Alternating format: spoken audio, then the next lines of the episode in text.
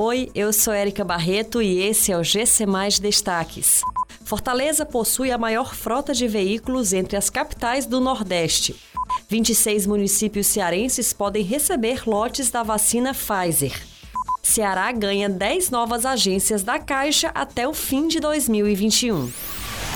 Apesar de Salvador ter a maior população entre as capitais nordestinas, Fortaleza ocupa o primeiro lugar no ranking da quantidade de veículos. A capital cearense atingiu a marca de 1.182.684 veículos na frota total, somando carros, motos e motonetas. Salvador aparece em segundo lugar. Os dados são dos departamentos estaduais de trânsito do Ceará e da Bahia. Estima-se ainda que a quantidade de carros que circulam em Fortaleza seja ainda maior por conta do fluxo de veículos da região metropolitana que rodam pela capital diariamente.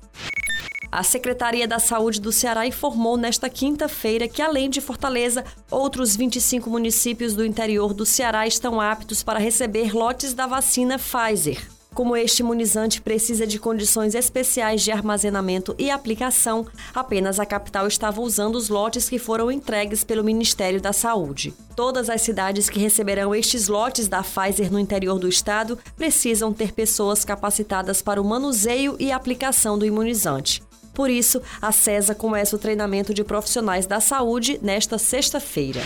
A Caixa Econômica Federal anunciou mais uma ampliação na rede de atendimento do banco.